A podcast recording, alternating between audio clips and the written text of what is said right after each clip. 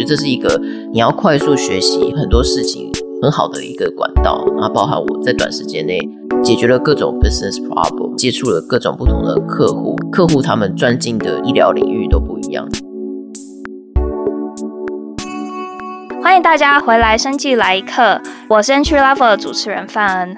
今天我们要带大家来认识一下顾问业。许多观众可能对于顾问业这一词其实并不陌生，一般人就会觉得说，哦，他是替别人的问题啊，给出一些建议，能言善道，在很多地方飞来飞去。但其实顾问业它的实质内容在做什么，却像是有一层神秘的面纱，看不清。今天我们很开心可以邀请到庞亮瑜博士 Gugu 来解密顾问业的内容。Gugu 他今天会为我们带来从二零二零年十月上工至今他在顾问业的所见所闻。姑姑她从台大分子生物研究所毕业后，来到美国念 Development Biology，也是我在 Johns Hopkins 的学姐。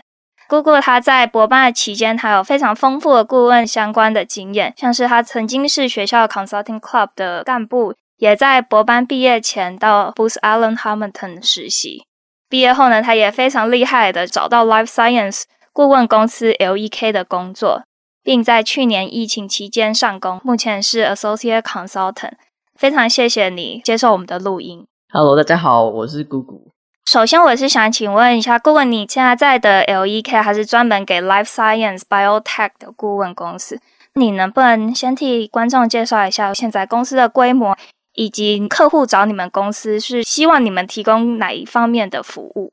我现在在的公司叫 LEK Consulting，我们除了 Life Science 之外，还有做一些其他的 Industry，但是我们的 Life science Practice 是最有名，在欧美、亚洲、澳洲都有办公室，美国的 Practice 是最大的。我们公司最出名的就是帮忙做 Due Diligence，不管是公司想要。把自己卖出去，或者是其他人想要投资，或者是买某些生技公司，due diligence 的工作就是帮他们评估这些公司的价值，包含看一下公司 target 的市场有多大，然后他们之后的 revenue potential 有哪些，比如说他们公司的产品或者他们的科技有哪些优点，是不是符合市场的需求？任何生技相关的公司 business problem 基本上呢，愿意来找我们的话，那我们都会做。常见的包含有 business development，比如说我们会做一些筛选，比如说有公司想要 acquire 新的 asset，那我们会帮他们研究一下，比如说在这个癌症底下呢，有哪些新的药正在研发，哪一些符合你们公司正在发展的方向，你可以去 acquire。其他很多策略的工作我们也都做，包含想要投资或进入新的市场啊，发展新的方向，发研发新的产品，或者是。客户知道 competitor 要推新的产品，那么他们想知道会对他们有什么影响等等。很好奇的是 due diligence 它这一个词的一些故事，或者是为什么要叫这个词吗？故事哦，这我倒是不是很确定。但基本上像是帮别人做那些 legwork，比如说我们想要知道 market experts 或者是 potential customer 对某些产品的意见，我们就需要去打电话，然后 interview 他们，问问题。嗯就是都要花时间跟心力，这样等于是说我们帮客户去做这些事。某方面来说，我们做 due diligence 的角色，还有就是我们被视为一个比较 independent 的评估人。这样，比如说一个公司想要卖自己的公司，假如他找第三方来帮他们做估值，可能会相对有贡献。那像是前几家可能大家比较耳熟能闻的公司，像是 McKinsey 啊、BCG 等等。假如说一间 life science 的 firm 或者是 biotech 的 firm，他们有相关的问题。那去找像比较 general 的 consulting firm，以及找你们这些比较专职或者是有名于 biotech life science 的 consulting firm 的差异会是什么？其实比较不会是这样子看，就是说，因为一个公司它底下的那个 practice，或者是我们有时候有的人叫 vertical，有名的话，其实也是 general firm，各个领域你都有专家，还是会有公司去找你。很多是看说你的 partner 他在哪些领域有，像我们比如说有一个 partner 他在所谓的 healthcare service，就是 contract manufacturer 或者是 contract researcher 这一块，他很有经验，他很能 sell。对于 partner 来说，他们最重要的工作就是 sell cases，这样跟客户有建立良好的关系的话，他们就可以争取到比较多这个 case。所以就看各个公司他们的 partner 专长在哪里，通常他们也就会比较有那个领域的 business。听起来就是你们的不同 project 都比较是 partner 跟一些客户，然后谈出来的一些合作。你能介绍一下说顾问业它的组织架构是怎样？啊，因为我们可能一般的就觉得哦是 consultant，但你刚刚就提到哦有 partner 这些，里面还会有哪些不同的职位名称？然后以及他们业务差别是什么？每家公司的 structure 会稍微不一样，不过大致而言，就是 partner 通常就是公司的最高层，他们主要负责跟客户建立关系，然后 sell case。partner 底下就会有各个不同的层级的 manager，他的主要工作就是 manage 那些 case，make sure 我们在解决客户问题的时候走的方向是正确，然后还有处理一些 logistics 问题，就是包含跟客户约时间呃 meeting 啊等等，然后跟客户沟通。看每个公司不一样，我们公司的 manager 通常是一次负责两个 case，manager 底下就会有 case team，case team 的组成通常会有一个 project manager。嗯，以我们公司来说，我们的 case 的 project manager 就是 consultant，consultant 是直接 MBA 毕业之后进我们公司的职位。嗯，consultant 底下呢就会带 associate，那 associate 是大学毕业之后呢进入的职位。我们公司还有一个职缺叫做 Life Science Specialist（LSS），这就是我现在的职位。我们都是 bio 相关的 PhD 毕业进来的。只要是 bio pharma 相关的 case 的话，通常都会搭配一个到数的 LSS。你刚刚提到的 Associate Consultant 等于就是 Associate 资深之后呢，会升上 Associate。所以像是 MBA，他一毕业可能进去就会是一个 Manager 的角色。Project Manager 对，然后我们跟其他公司不太一样，大部分公司 MBA 刚毕业的话，不会马上 manage 整个 case。不过 MD 或者是 PhD degree 的人毕业就会是一个 Life Science Specialist 的角色，因为你们就提供比较专业的 background knowledge 这样。嗯，那你大部分看到在公司里面有 PhD degree 或是其他 advanced degree 的人。他们大多毕业后啊，就直接进去，还是已经在业界有几年经验，然后才进 consulting firm。假如是 PhD MD 的话，我比较常在我们公司看到，就是毕业之后就直接进来当 LSS 这样。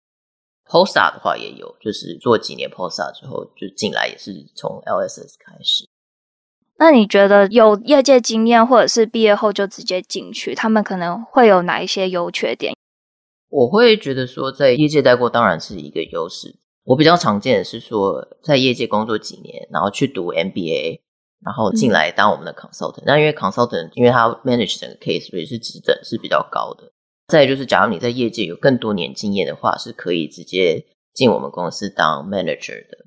LSS 的话，还算是 entry level，我觉得有经验的人比较不会选择走这条路。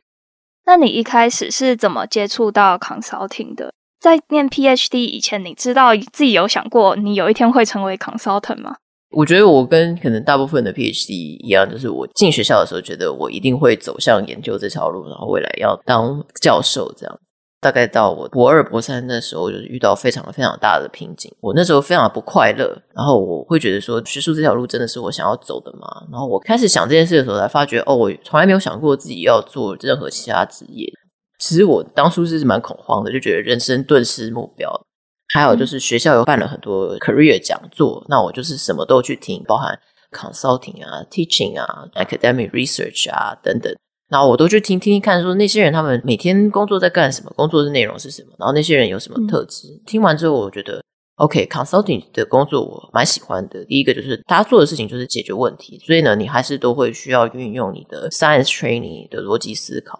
第二个我很喜欢的 component 就是 teamworking，我觉得我蛮喜欢跟别人一起工作的。那这些 component 都符合我的需求，所以我就开始往这个方向去研究。然后几年之间，透过 consulting club，越来越对这事情有了解。到最后真的准备要申请跟面试的时候，开始准备 case interview。在博班期间，怎么播出时间准备 consulting 相关的事情？就是你也有分享说，在面试期间，你其实是要花很多时间去准备那些 case interview 的。那你那时候的时间分配是怎样？还是你就都不睡觉？这也没有都不睡觉了。我觉得确实的就是那段时间压力会比较大一点。那、嗯、还好，我们实验室蛮自由的，时间是自己分配的，所以呢，我可能白天会拨比较多时间出来去跟其他人约来做 case。我晚上可能就会在实验室待的比较晚，这是我选择做的牺牲。当然不是每个人都有办法做这件事情，或者是。他们的 PI 非常严格，会密切关注他们在实验室都在干嘛。毕竟这还是一个长达好几个月的准备期，包含你申请啊，然后并不是你每一个申请机会你都会获得面试嘛，然后你会被拒绝等等，这些对于你的身心健康都有非常大的影响。所以我觉得是需要好好 manage 的事情。我那时候就是确定自己一定要保持运动的习惯啊，然后适当的时间还是要就是跟朋友聊聊。我觉得对我帮助很大是。我会不害羞分享说，我现在正在找工作，现在正在练习这件事情。我自己也理解，然后我也看过有些人，就是他在找工作的时候，他会不想要跟别人讲，因为他会觉得包含就是我现在没有得到面试，或者是到时候找不到工作，他会觉得这是一个害羞的事情。这闷着，我觉得都会增加自己的压力。其实多跟别人聊，像我一些新的方向啊，那我都从这边学习很多。所以我觉得找人家谈可以减少我心理上的压力，然后再就是扩展了我获取资讯跟资源的管道。你一定还是会花到一些可能在实验室的时间，那你那时候如何去跟老师沟通说，哦，你现在可能要为你下一个职涯做准备，然后甚至是你那个时候可能花了一个暑假去实习，那你是如何去说服你的指导老师让你去？嗯，呵呵，对啊，我觉得这是真的是一个非常非常困难的问题。我觉得我很幸运，就是老板会愿意让我去做 intern，确实不是每个人都有办法这样。Transparency 对我来讲很重要，然后对于沟通很有帮助吧。去找我老板谈之前，我真的是非常紧张，我觉得他一定会把我大骂一顿。但我觉得我需要做这件事情，最后还是鼓起勇气去找他谈。那我老板其实他就是一个一直以来都在学术界，所以他其实对业界非常的不了解。所以一开始他也挺反对的，他就觉得说，你为什么要做这件事情？你要做 consulting，你不需要 PhD 啊。作为就是不念了，我觉得就对我而言，第一个跟他保证说我是愿意完成我的学业的，但同时我也要很坚定表示学术不是我想走的，而且到这个阶段我已经非常笃定。我觉得一个正常的老板，照理来说，他最终目的呢，还是要帮助你达成你最需要做的事情。那我老板还是同意让我去做了我的 intern。嗯。有一点幸运是说，我的 intern 的内容跟我研究有相关性的，我研究是做 bioinformatics，那我的 intern 就是去做一个 bioinformatics 相关的 project。也透过这个方式稍微行销一下我的机会，跟老板说，我说不定可以从那个 intern 上面学到新的东西，就是也是帮助我说服我老板的一个管道。这样，那你要针对那些点来去 form your message，那这是很重要。顾问界的人都知道说，哦，要进顾问界真的是非常的竞争，尤其是面试那一关，你们要准备的时间非常的久。那你可以为我们介绍一下，在面试的时候它的形式会是怎样，然后分成几关。在顾问业面试最不一样的就是我们有所谓的 case interview，嗯。那 case interview 基本上就是你要在一个蛮短的时间内，通常可能半小时到一小时的时间，要解决一个 business problem。它的形式就是通常会先给你形容一个问题，比如说，好，这个客户他最近呢发觉他们的 profit margin 开始减少，那想要知道就是问题出在哪里。你的工作就是在这半小时的时间问说，OK，我们需要。从什么方向来解决这个问题？通常 case 也会给你一些 data，比如说哦，最近的 revenue 啊，最近的 cost 是什么，给你去做一些分析。可能要在当场做一些简单的数学计算，然后得到一个结论之后呢，你要 deliver 说，OK，根据我的分析，我觉得就是客户应该怎么样怎么样再 increase 他们的 profit margin 啊，大概形式是这样。除了 case interview 之外呢，也会有 behavior interview，就是会问问你说，介绍一下你自己啊，然后呢，假如你遇到 conflict 的时候，你会怎么解决？类似这种问题，主要想要了解你的人格特质，看你适不适合工作。那尤其是 consulting，我们都是 teamwork，然后大家都要一起工作非常长的时间。你当然希望可以跟一个你能够相处的人来的人一起工作。你刚刚有提到的 case study，它其实是我们 PhD 期间应该不会真的去练习的东西。那你那时候是怎么去准备的？然后大概要花多少时间准备，以及你练了多少个 case？就是 case interview 这个没有任何人都有经验，那真的就是要 靠练习。那我觉得这个练习几个重要的点，第一个就是你要有好的 case partner 跟你。一起练习之外，他要扮演 interviewer 的角色，然后跟你讲那些 case 的 problem 啊，然后给你 data 这些的。另外就是他要负责观察你的反应，包含你花了多少时间在解决问题，你当下算数学有没有算错啊，等等，都是为了要模拟真正 interview 的状况。那 interview 大部分呢都不是想要考倒你，只是想要看你怎么解决问题而已。所以呢，interviewer 常常会，比如说你卡住了，或者是你给了一个意见之后，他都会。可能在 follow up 问你说，哎，那你讲这个的话是有什么意思呢？或者是比如说，假如是这个状况的话，这样还合理吗？就是需要 challenge 你的逻辑，这样，这些都是你需要有一个 case partner 才可以练习的来。你自己一个人是没有办法做这种练习。第二个的话就是靠练习各种的 case。虽然就是常见的大概都是 revenue and cost，就是 profit 的 case 是最常见的，但是还有一些奇形怪状的 case，你想要就是好好的准备的话，真的就是要靠量来解决。再就是，我觉得你要当场在短时间内解决一个问题，其实是蛮有压力的事情。练习的越多，你就会越有自信，越能应付各种状况。以练习时间来说的话，其实是蛮看人的。以我自己的话，我其实大概花了几个月的时间在准备，我是花了非常多的时间。我现在有点忘记了，但我应该是至少有练习五六十个 case，一个礼拜几乎每天我都会跟一两个人练习。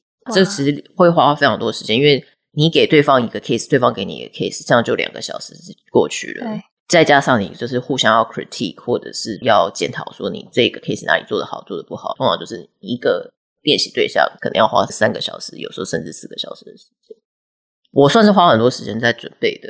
当然我知道，就不是所有人都有办法从研究生活中分出这么多时间来。你要想办法更有效的利用你的时间，包含你要非常严格的检视你这次哪里做的好，做的不好，嗯嗯，然后每次练习都发挥最大的作用。那尤其是我觉得。嗯有时候你 case partner 过一阵子之后，你们就会变成朋友，这样，那他可能就会开始第一个比较了解你的思路，然后再就是可能会比较不好意思给你很 harsh 的 critique。但是其实一个好的 case partner，他是要可以鸡蛋里挑骨头，然后让你精益求精，这样。尤其是当你练习到最后，你的程度可能已经很高了，大体上其实都不是会有什么问题。但是你要能够继续进步的话，真的就是要从就是最小的地方来挑问题。好的 case partner 是要可以给你有建设性的 critique。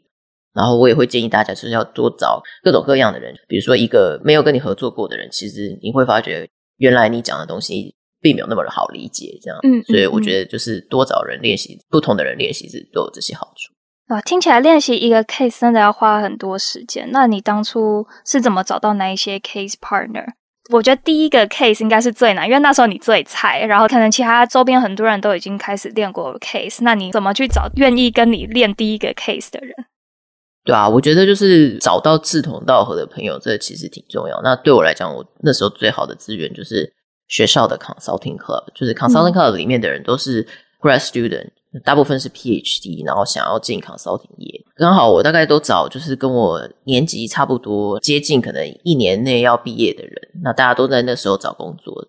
都会需要练习，嗯、那就从那个破开始。Consulting Club 也有一些帮助你找 case partner 的系统，包含我们有一个 Excel sheet，可以在上面登记你的联络资料，然后你练习了多少 case 等等的，让人家来联络你。我自己主要不就还是就是靠说每次去 Consulting Club 认识人，然后呢说，哎，我有在做 case，大家有兴趣的话，可不可以一起练习？另外的话，我也就是网络上认识了不少人，包含 LinkedIn 上面有人来跟我 reach out 说要不要一起练习啊。或者是我那时候有加入一个 WeChat group，那那上面都是想要做 consulting 的中国人，嗯、他们也会在上面互相约要练习 case，所以我就跟了很多不同其他大学的 PhD 的人练习 case。我觉得我都从各个不同的人身上，他们做 case 的 style 啊等等，就学习到很多。像你觉得最不好的 case partner 会是什么样子？对，因为你刚刚讲了很多很好的事情，但你应该也遇过一些很雷的吧？有有有，对啊，就是其实当你就是做 case 的经验增加了，再就是可能你开始有收到一些 interview 了，别人就会想要来找你一起练习。对你而言，就是当你已经蛮有经验，然后。跟一个刚开始练第一两个 case 的人一起练习，对你来讲可能比较是你在 coach 别人。嗯、这个就是你愿意花多少时间做这件事情，就要自己评估。当然，就是或真的会有一些人，就是他没有做任何准备，然后就想要来学你，然后跟你透视这样。那那种发现的时候，就就也不会想要继续跟他们练习。嗯、另外一个就是说，要练习的 case，那那些 material 哪里找？其实很多时候是网上 Google 不到的，那或者是说你找到的，他们都会要你付费。我都是靠每次的练习跟 partner 互相交换 case，然后慢慢累积资料库。这个也是人家常常会想要来跟你 要的资源，这样。嗯，嗯，我自己的原则是，就是我觉得很认真准备，然后很有资质的人的话，我会是非常愿意跟他们分享那些资讯。那假如我看得出来，就是这个人伸手牌，然后不愿意花很多时间的话，那我也比较不会分享这些资料给他。那像除了就是有你可以很快速的解 case 这一些，那 consulting firm 他们会寻找怎样的人格特质，然后或是有哪一些 soft skill 的人？我觉得有两层，第一层就是除了 case interview 很重要之外，其实有些人可能都会忽略了 behavior interview，、嗯、但是其实对 behavior interview 其实是同等重要，或者甚至更重要的。只是因为其他工作也都需要这一块，所以大家可能不需要这么特别的去准备。第二个就是以 case interview 来说，不是说你做的越精确越快就比较好，其实主要还是说你要怎么样展现你的思维逻辑。当你在思考的过程中，你比如说发觉，OK，这个东西我看完之后看不太懂，其实你可以是不需要害怕，直接问考官说。诶，这个你可不可以跟我解释一下？因为其实他想要测试说，假如他之后要跟你一起在 case team 工作，没有人的 expectation 是你要进来就马上知道要怎么解决一个 case。他比较想要知道是他可不可以跟你一起合作，然后你可不可以在不懂的时候问问题，获得资讯的时候呢，可以有逻辑的去解决事情。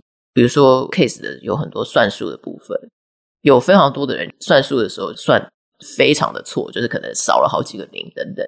最后呢，还是有拿到工作，为什么呢？因为他们算术的逻辑是正确的。其实，比如说很重要的是，就是比起埋头苦算呢，你其实更重要的是说，跟那个人，你的 interviewer 讲说，OK，我现在呢想要这个到这个数字，我要先把这个数字 A 跟这个数字 B 相乘之后，我可以得到什么？就是跟他解释说，你想要怎么做这个计算，之后再说，OK，给我一点时间做计算，然后再跟他 deliver 结果。当你可以很清楚的。表达你的逻辑之后呢，这也可以帮助你的 interviewer 知道你在干嘛。他可以看得出来你哪一步做错了，那他比较好给你提示。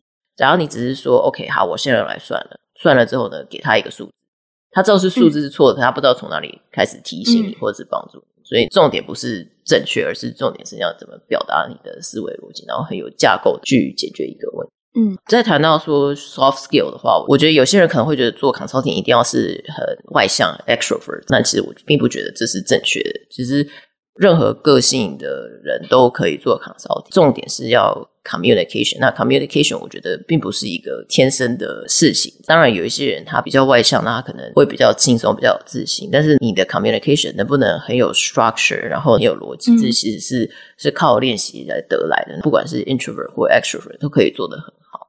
再来就是因为 consulting 是需要 teamwork，大家要长时间一起工作，所以我觉得你必须要是一个喜欢 teamwork 的人。只要你可以跟大家合作，然后比 adaptable，然后我觉得这些都是适合做 consulting。因为每个人的工作 style 都会不一样，带领你这个 case 的 manager 或者是 partner 的 style 会不一样。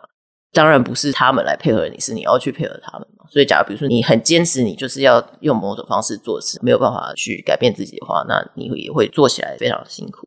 哇，我觉得听起来学到很多。对啊，如何更有效的 team working？consulting 听起来就是一个你不可能一个人解决一个 project，然后重点不是你一个人能不能解决问题，而是你可不可以很有效的一起合作，然后一起去解决事情。Summarize 的非常好。嗯在 consulting firm，他蛮重视口语表达。你刚刚有提到，不管是内向的人或外向的人，其实都没关系，你只要能有效的表达就好。但是你会觉得说，不同文化间会有一些困难的地方吗？那你作为一个可能非母语人士，你觉得有感到困难吗？其实我觉得反而是这种工作上的沟通啊，比较没有文化隔阂，因为其实它的 message 很简单，就是工作相关的内容，所以并没有什么文化差异。我理解的语言可能对于有些人来讲是一个障碍或者是一个隔阂，会觉得没自信，好像觉得自己比起土生土长的美国人表达能力就是不够好。但其实表达并不是你的。发音或者是你的用词表达是你的逻辑，我可以 argue 说，其实我认识的 international 学生的逻辑都是顶尖的，这样，所以我觉得要对自己在这方面的表现有自信。然后再来就是如何有好的沟通，我觉得真的都是练习。我觉得真的就是找人讲话，包含我一直要跟人家形容说，OK，我现在想要找 consulting 工作，然后他们会问我说，什么是 consulting？我必须要解释这件事情，嗯，因为我一直反复在讲这个故事，我对这个故事非常的熟悉，我可以讲的很好。然后当人家在工作面试的时候问我说，为什么你想要做 consulting 的时候，我就因为透过这样的练习，我可以形容的很好，很有自信。那我觉得真的就是一个人关在家，然后读遍所有 consulting、coaching 相关的书是没有办法得到的。所以我觉得就是要读出去多跟人家聊天，这其实是非常有用。一个 project 它的为期大概会多久呢？这个其实 range 蛮大的，通常 due diligence 都会比较短，嗯、大概可能两周时间左右就会做完一个 case，所以通常 due diligence 的 work hour 都会比较长，然后压力会比较大一点。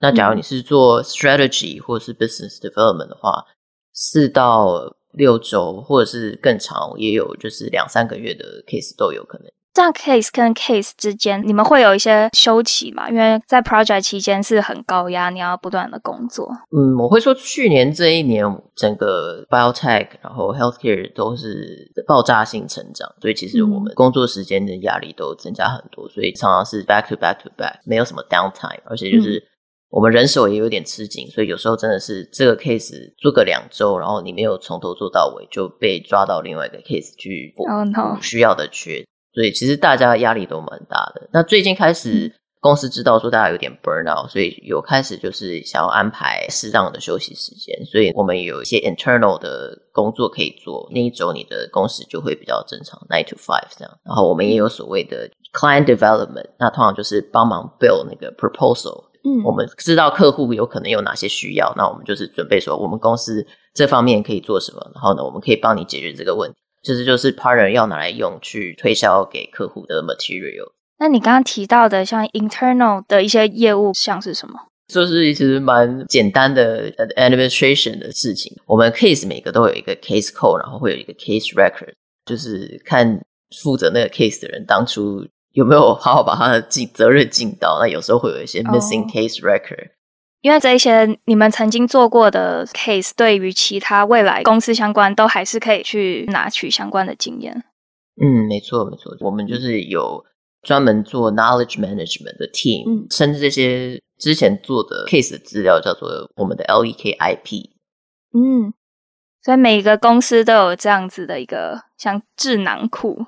嗯嗯，大部分的公司都有，因为毕竟你真的是花了很多个小时的时间去。收集那些市场资料啊，做那些分析。嗯，嗯，尤其你们每个 project 时间都那么短，然后也未必是那一个领域专门的专家，所以就需要这些过去的经验，然后赶快快速的学习。嗯，甚至有你可以说，就是很多客户是看上你说帮别人做这这些分析，然后做得很成功，知道你有这方面的经验跟资讯，然后就会来找你帮他们也做相同的事情。I see，所以客户就是看重你们过去的经验，然后你们本身 consultant 也可以从过去的经验快速的去 pick up 这一些 domain knowledge，所以就是双赢的状态。嗯，没错没错。那你可以叙述一下，说在 project 期间你的 day to day 的 life 会是什么样子？这个有点就是看说这个 case 有没有需要做很多 primary research。嗯。那 primary research 基本上就是 interview market experts 或者是医生。假如有需要做 primary research 的话，那通常这是会最花时间的事情。作为 LSS，因为你懂那些学术用词，你懂那些疾病，通常我们会除了不只要负责设计问卷，也通常会要负责 lead the interview，就是包含问问题，然后问 follow up question。interview 对象有问题的话，你要负责解释一些 technical term。你白天大部分时间就会在做 interview。另外一个很花时间的，大概就是假如你有需要做 financial model 的话，就是。做 model 本身不难，但是呢，可能是可以很花时间的。包含比如说你有很多的 line item 啊，然后你有很多个不同的 asset 要去做 projection 的话，嗯、那你就要花很多时间在 build 你的 Excel model。那那个是另外一个可能会花你一整天剩下的所有时间。其他还有一些 text 包含所谓的 secondary research，那就是看资料，也可以包含说读 academic research paper。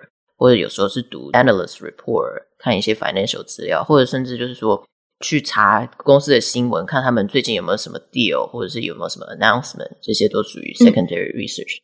另外一个非常重要，然后也很花时间的事情，就是 build presentation。我们会花非常多的时间在做 PowerPoint。做 PowerPoint 这些技能是进去之后就会有人手把手教你怎样可以做出更吸引人的 PowerPoint 吗？有，我们有训练，就是我觉得有一些原则，包含就是我们会有 standard，那通常就是比如说，不管是选色啊，或者是选字体啊，嗯、然后呢，structure 大概是怎样，有一些限制跟习惯，我们也有准备一些事先做好的 framework。那另外一个训练的方面就是说，你要怎么 deliver 你的 message，这样。那我们都会稍微训练你一下，就是你写一个 PowerPoint 的 title 叫 tag，、嗯、要怎么样很精简，但是呢又可以表达这这张 slide 最重要的 message，还有 slide 上面有哪些事情一定要 label。我们做那个 PowerPoint 其实。有一个很重要的点，就是你要想象客户公司的高层，他可能未必有时间参加你的 presentation，或者是事后他们想要再温习，就是你们帮他们做的研究，他要可以就是光看你的 PowerPoint 就知道你们要讲什么故事，然后可以获得所有的讯息。其实，在 PhD 期间，我们可能都不时的要一些 research updates，那相关的训练经验应该也都可以 apply 到后来 consultant 做一些 slides 吧。嗯，我觉得是有用的，主要就是你在检查整个故事的逻辑上面，嗯、我觉得这个 principle 是类似的。有点不一样的是，我在 PhD 做 presentation 的时候，我们很常是从 background 开始，然后 show 一些 data，最后告诉大家结论是什么。对，在 business presentation 的时候，比较是反过来，因为大家比较 care 的结果对他们 business 有什么 impact，这样，哦、所以你要先从结果开始，再跟他们讲说我们有什么 data 来 support。另外一个我觉得不太一样的地方，就是因为我们要给客户光看投影片就能够知道要干嘛，所以通常都是图表旁边就会搭配，就是要怎么 interpret 这个资料。像一个 project 啊，它的成果未必能在短期内就见效。那你们一般要怎么去评估一个人的工作表现，以及工作表现它也会影响到你们到下一个 position 的状况吗？对，这这是当然。我们公司的话是。一个 case 假如超过一定的时数的话，那 case 结束之后就会有一个 evaluation 评估表现的话，其实真的就是看你有没有完成你需要的 task，包含你做出来的 presentation 有没有清晰的 deliver message，然后上面的资料都正确。那另外一个很重要的 component 就是我们都要 quality check，这样 quality control 有没有就是常常犯错呢？还是说你你都有很小心的检查你 deliver 的东西是不是高品质？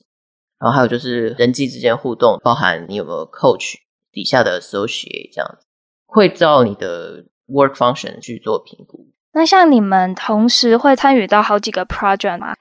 以我的职位还有 LSS associate 跟 consultant，我们都是一次做一个 project 而已。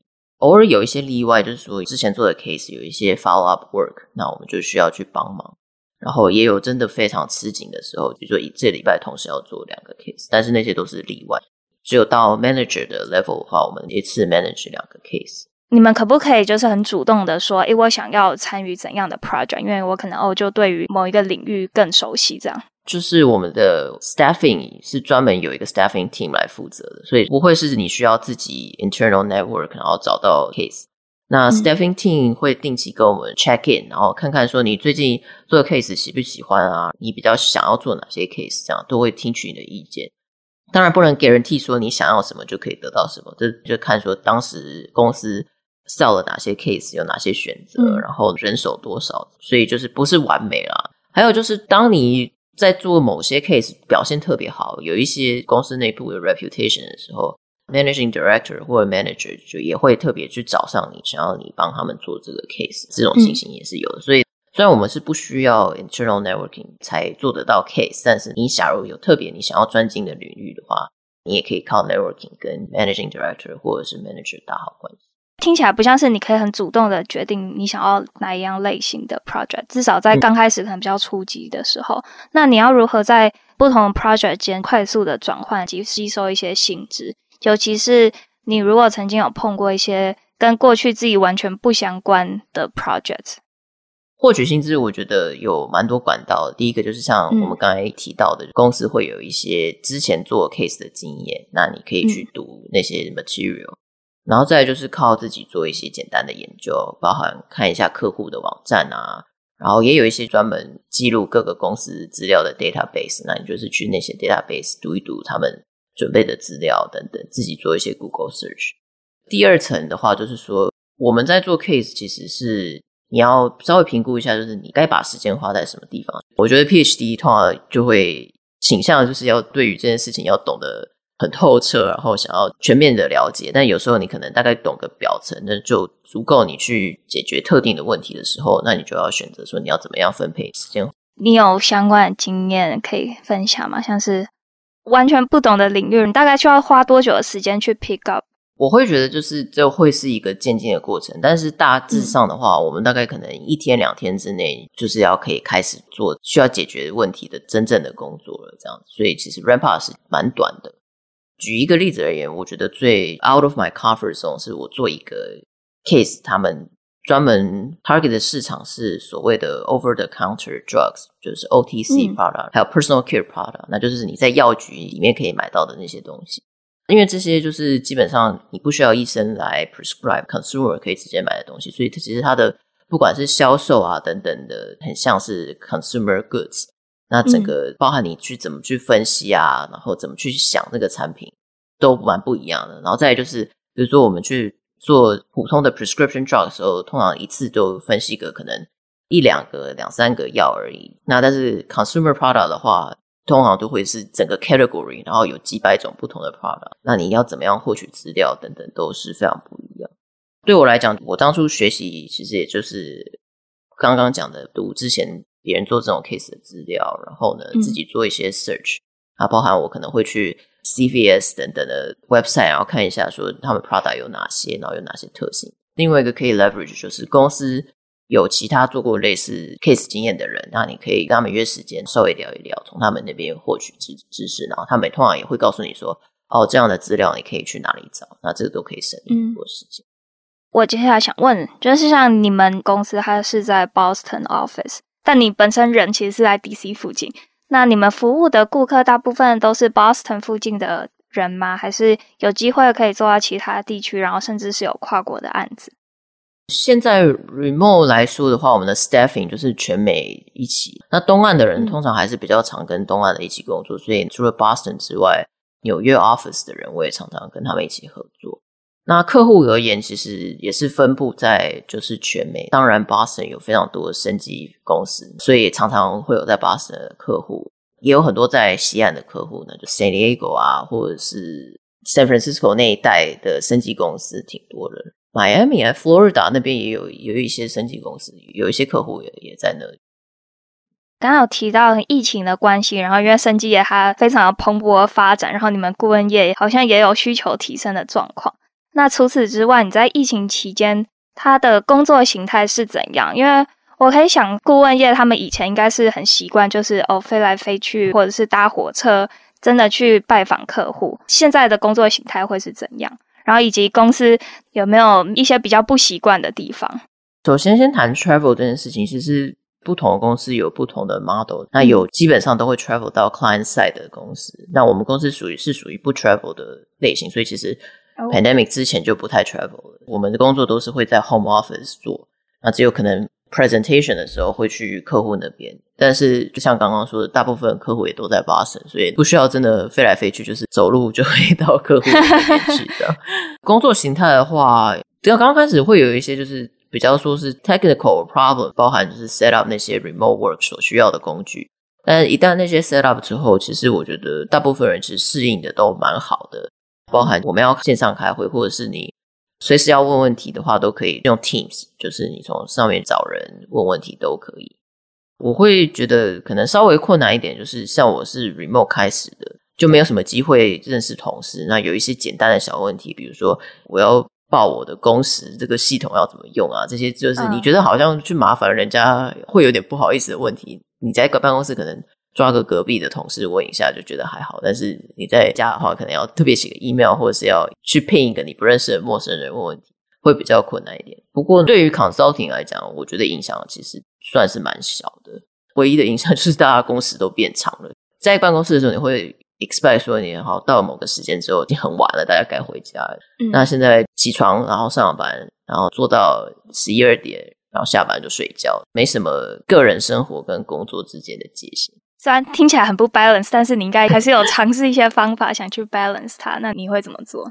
就是看 case 啊，那不是每个 case 的公司都这么 tough，但是我们公司是确实有一些 policy 要确保至少你一个礼拜有一些休息的时间。我们有一个 policy 叫做 out by six，就是一周之内呢，你们整个 team 会一起选一天，那天六点一定要下班，当然大家至少有一些下班后的生活时间。礼拜五的话，通常都是正常上下班，大概五六点左右。我们最近开始有一个 summer hours，所以就假如你没有其他事的话，三点是就可以下班了，但是。我也有需要做到凌晨的时候，那那真的是非常累。就是我觉得这种时候呢，大概最能够 motivate 你的，第一个就是你的 teammate，这样，因为大家都是一起留到两三点，所以不会是说有一个人特别早下班，然后其他人在累。我们就是互相 motivate，互相帮忙，然后尽量效率的工作。再来就是，假如你最后可以 deliver 一个很好的 result，客户很满意的话，那我觉得对我而言做累一点的也比较能够接受。就是那种，假如你花很多时间，但是基本上你没有增加什么价值，那我觉得就是最累，然后最会消耗我能量的。像 pandemic 期间，你也没有办法跟同事 networking 之类的，你会去怎么处理这一方面问题？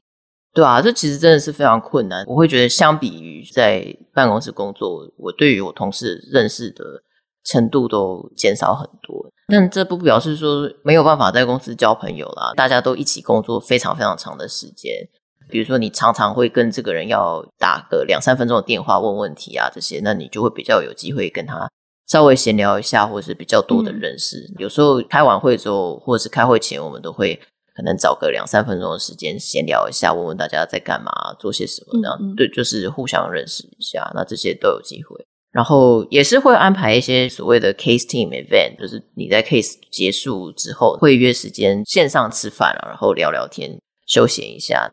我们公司就是 case 也会有 budget 给你做一些 case team event，公司也有一些就是 online event，之前就包含有办 online 的 trivia 啊，或者是有一些活动，像。我们有一个 Women at OEK 的 network，有其中一个 associate，他就教大家怎么做 ravioli，我觉得也蛮有意思的，嗯、就是一边做菜一边大家聊聊天，也是不错。嗯，最近公司开始有一些 in person 的 event，不过因为我人没有在 Boston，所以也没有办法参加。你刚刚有讲到一些就是 consultant 的 soft skill 啊，不太重视一些 technical 的 background。那如果再重来一次，你还会选择 PhD 然后再去 consultant 吗？还是你可能就会？觉得直接进 consultant 就 OK，这其实我觉得可能要看每个人这样。那假如你读 PhD 最终的目的是想要做 consulting 的话，那我不会建议走这条路，因为其实大学毕业之后进 consulting 的人非常多，大部分 consulting 公司大学毕业升到 manager 的时限大概可能三四年左右都有。但是都比你念 PhD 所需要花的时间跟付出的 心力也，我想觉得相对是少。而且其实真的，你就是每天获得的都是 on the job training，是你真正做这个工作需要做的事情。那 PhD 主要它训练你还是比较偏在学术方面。当然是说可以 applicable 可以运用，但是假如你最终的目的是想要做 consulting 的话，那就何不就直接做 consulting 了？我最后想问说，你之后几年有什么其他的规划？然后，如果说有一天你离开了顾问业，你可能会选择去哪一类型的工作？其实我也没有什么很确定的方向，但是大致而言，我过去一年的时间，我非常非常喜欢我的工作。这样，我每天都在解决问题，都在学新的东西，所以我会觉得自己可能还会再做 consulting，再做个两三年。我觉得这是一个你要快速学习很多事情很好的一个管道，然后包含我在短时间内。解决了各种 business problem，接触了各种不同的客户，客户他们专精的医疗领域都不一样，这些都是我在很短的时间内学习到的。所以呢，我希望我可以接下来两三年呢，继续以这种步调去学新的东西。再稍微长远一点而言，我觉得可能我会想要进入 biotech 或 pharma 做一些策略相关的事情。我觉得透过我在学校社团啊，还有就是我每天工作，我觉得我很喜欢也蛮擅长，就是确保每件事情很顺利的进行，包含我觉得我可以记得很多事情的细节。所以我觉得我想要进一个公司，帮忙确定整个事情的方向是正确的，然后 operation 是顺利的。那这个可能是我之后长远而言想要走的方向。那你觉得你还会留在生技业相关吗？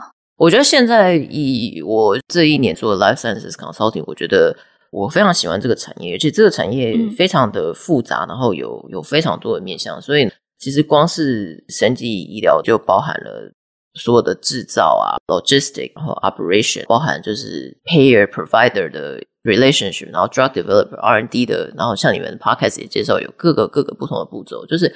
这个光是这个领域就有这么多你可以专精，然后可以研究的事情，所以我觉得我会想要继续留在这个领域。还有就是，我发觉我在 PhD 学到的东西，在这个领域是非常受到重视，然后我可以带来价值的。那这也会是我想要继续留在这个业界的原因。当然我，我觉得以我而言，我不排斥任何可能性。那假如我发觉有一个很好的机会，让我可以学到新的东西的话，我也会愿意尝试。节目的最后，你有没有什么想要跟我们的听众讲的？可能无论是对顾问业熟悉不熟悉的同学，或者是已经在工作的人，可能对很多人从 PhD 然后去做 consulting，听起来就是很 business heavy，是一个很大的转换，可能会觉得很迟疑或者很害怕。嗯，我觉得最重要的，然后帮助很大的事情，就是对于所有可以尝试的事情，我通常都会选择尝试。透过尝试，我才可以知道我真正喜欢或不喜欢、擅长或不擅长做那些事情。所以，我觉得勇于尝试，包含想清楚说自己要干什么，或者是知道自己哪里擅长、哪里有不足需要补足，这些都非常有帮助。所以，鼓励大家多多尝试。有遇到有机会的话，就好好把握。非常的励志。然后，对这一集呢，其实是我们这个 season 的最后一次有来宾来的 episode。然后，我们的下一集就会是。Season Finale 为大家做一个总回顾，感谢观众这一路来听我们的节目。然后有任何问题啊，或者是正面评价、负面评价，或者对于节目有任何的建议，都还是欢迎寄信给我们，或者是在脸书上留言给 BTBA 的小编。最后，感谢大家收听我们本期的节目，那我们下次见，拜拜。